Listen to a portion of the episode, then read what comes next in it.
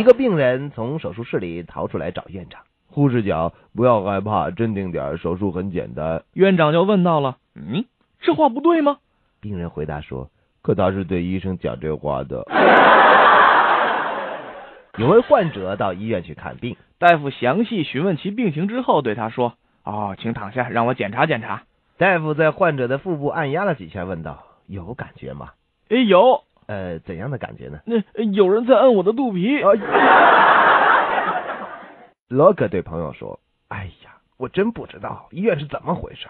我住进医院后，一个医生说我是阑尾炎，另一个却说我是胆结石。啊，那那结果怎么样呢？哎呀，他们是争论不休，互不相让。结果猜硬币裁决，最后割了我的扁桃腺。你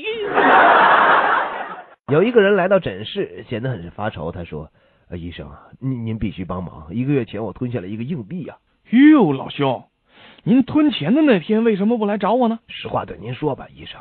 哎呀，那个时候我不太需要这钱。